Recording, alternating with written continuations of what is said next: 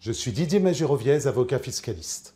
Aujourd'hui, je vais vous présenter un comparatif entre l'EURL et la SASU. Le choix entre une EURL et une SASU pour un entrepreneur est un exercice souvent difficile. Plusieurs paramètres entrent en effet en ligne de compte. Le coût de la création de la structure, le statut juridique et fiscal de l'entrepreneur, les règles de transmission, etc. En pratique, un entrepreneur peut exercer son activité professionnelle seul en France sous diverses formes.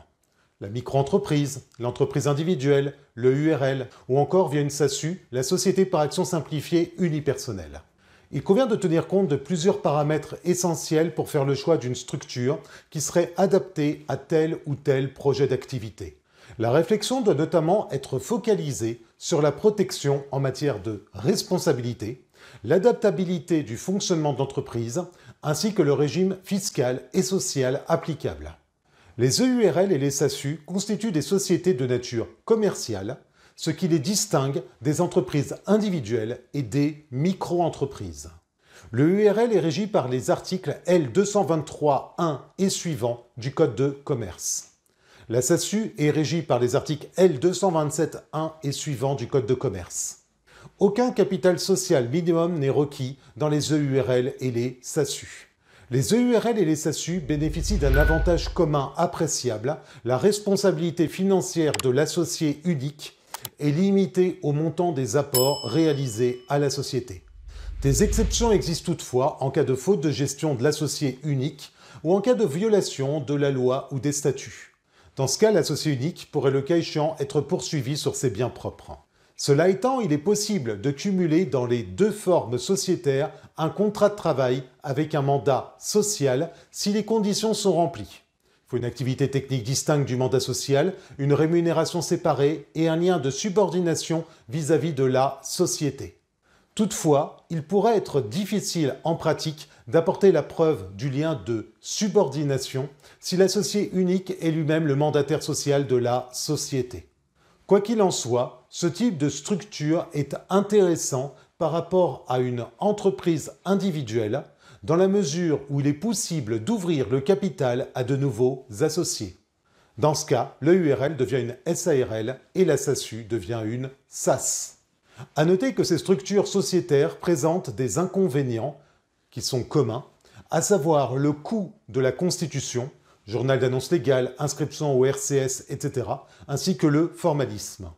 Pour créer une société unipersonnelle, les formalités de création sont ainsi plus lourdes et coûteuses que pour l'entreprise individuelle ou pour la micro-entreprise. Depuis le 1er janvier 2023, les formalités de constitution d'une société sont réalisées via le guichet unique. Il convient par ailleurs d'établir des comptes annuels dans les EURL et les SASU. C'est l'article L123-12 du Code de commerce. Cela implique généralement le recours à un expert comptable.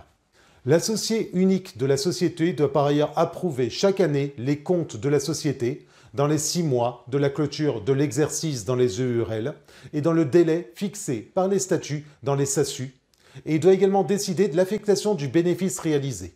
Il n'y a pas d'obligation de ce type dans les entreprises individuelles. Par ailleurs, le fonctionnement de ces sociétés doit être prévu dans les statuts.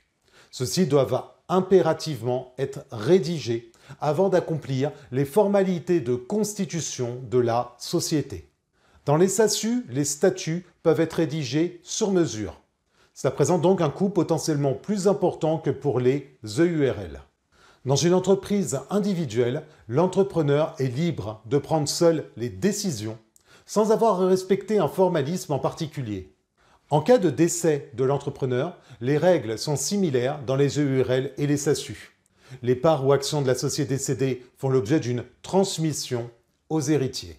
A noter que dans les EURL, la transmission à titre gratuit ou onéreux des parts sociales à un tiers est soumise au consentement du conjoint si l'entrepreneur est marié sous un régime de communauté. Les parts sociales sont un bien commun si l'entreprise a été créée durant la période de vie commune. En revanche, dans les SASU, la transmission à titre gratuit ou à titre onéreux des actions à un tiers est libre, même si les actions constituent un bien commun du couple. En matière d'accès aux possibilités de financement, la SASU peut permettre d'avoir recours à des modes de financement extérieurs, tels que le financement participatif par exemple, et ou des investisseurs privés. La division du capital social en actions dans une SASU permet en outre de bénéficier du régime juridique et fiscal des valeurs mobilières, ce qui constitue un avantage notable en cas de cession de titres par rapport à la cession de parts sociales dans une URL. Il convient toutefois de garder à l'esprit que la création d'une SASU implique un formalisme de constitution et de fonctionnement qui est contraignant. Il convient notamment d'être particulièrement rigoureux dans la rédaction des statuts de la société. Passons à une comparaison des règles fiscales et sociales applicables aux EURL et aux SASU. D'un point de vue fiscal, les bénéfices des EURL sont en principe imposés directement à l'impôt sur le revenu au nom de l'associé unique s'il s'agit d'une personne physique, dans la catégorie des BIC ou des BNC selon la nature de l'activité. Il est possible d'opter pour le régime micro dans les EURL ou d'opter pour une imposition à l'impôt sur les sociétés. Si l'URL est soumise à l'impôt sur les sociétés, cela permet de déduire du résultat imposable de la société la rémunération du gérant. Cette rémunération est imposée comme un salaire au niveau de l'associé unique, c'est l'article 62 du Code général des impôts. Dans les SASU, la règle de principe est l'imposition des bénéfices à l'impôt sur les sociétés. À noter qu'en matière d'impôt sur les sociétés, les taux d'imposition sont les suivants en 2023. 15% jusqu'à 42 500 euros de bénéfices et 25% au-delà. Dans une SASU, il est possible d'opter pour une imposition à l'impôt sur le revenu au nom de l'associé unique. C'est l'article 8, sixièmement du Code général des impôts. Cette option doit intervenir dans les 5 années de la création de la société et est valable pour une durée maximum de 5 ans. En pareille hypothèse, la rémunération et les dividendes ne sont pas imposés en tant que tels, mais sont inclus dans le résultat de la société imposable au niveau de l'actionnaire unique. La rémunération perçue par le président de la SASU est imposée au barème progressif de l'impôt sur le revenu comme un salaire. Elle est par ailleurs déductible du résultat de la société. Pour les SASU et les EURL à l'impôt sur les sociétés, les dividendes sont imposés au niveau de l'associé comme un revenu de capitaux mobiliers, à savoir au prélèvement forfaitaire unique au taux de 30% ou au barème progressif de l'impôt sur le revenu, auquel s'ajoutent les prélèvements sociaux de 17,2%. En matière de contribution sociale, l'entrepreneur associé unique et gérant d'une EURL est affilié à la sécurité sociale des indépendants. Les contributions sociales des travailleurs indépendants sont assises sur le résultat de l'entreprise.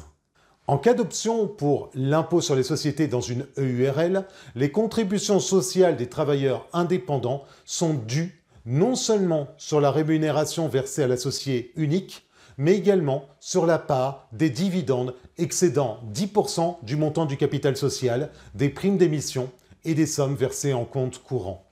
Compte tenu de cette règle, la distribution de dividendes excédant 10% du montant du capital social peut avoir un intérêt financier très limité. Dans les SASU, l'entrepreneur est affilié au régime général de la sécurité sociale.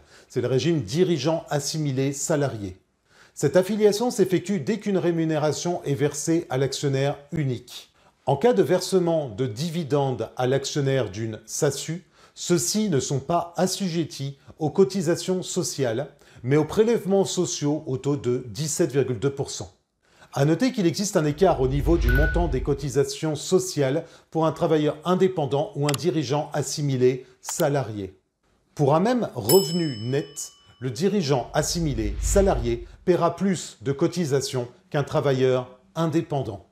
Les travailleurs indépendants sont toutefois moins bien assurés contre les risques liés aux accidents du travail et bénéficient d'une pension de retraite moins élevée.